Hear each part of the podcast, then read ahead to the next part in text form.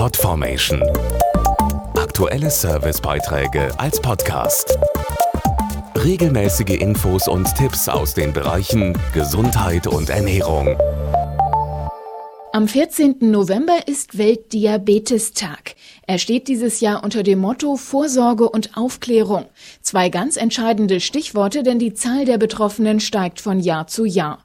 Allein bei uns in Deutschland leben aktuell etwa sieben bis acht Millionen Menschen mit Diabetes. Die Diabetesberaterin Barbara Müller kennt die Gründe, warum immer mehr Menschen erkranken, davon 90 Prozent am Typ 2 Diabetes. Die Gründe sind, dass die Menschen älter werden, kalorienreiches, fettes Essen, Übergewicht, Bewegungsmangel, aber natürlich auch die Vererbbarkeit.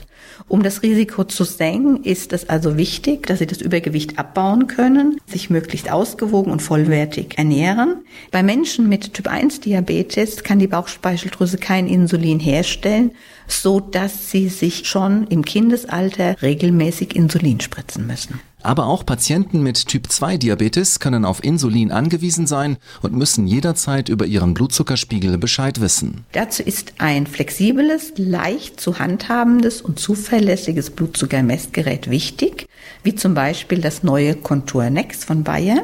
Es führt den Patienten in einfachen Sätzen durch die Messung, macht automatisch auf zu hohe oder auf zu niedrige Werte aufmerksam und erinnert auch daran, dass man nach den Mahlzeiten misst.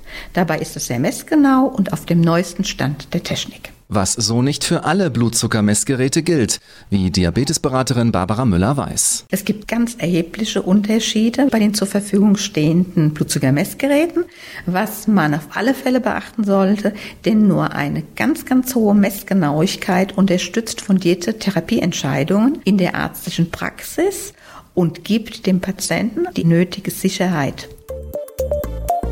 Podformation.de Aktuelle Servicebeiträge als Podcast.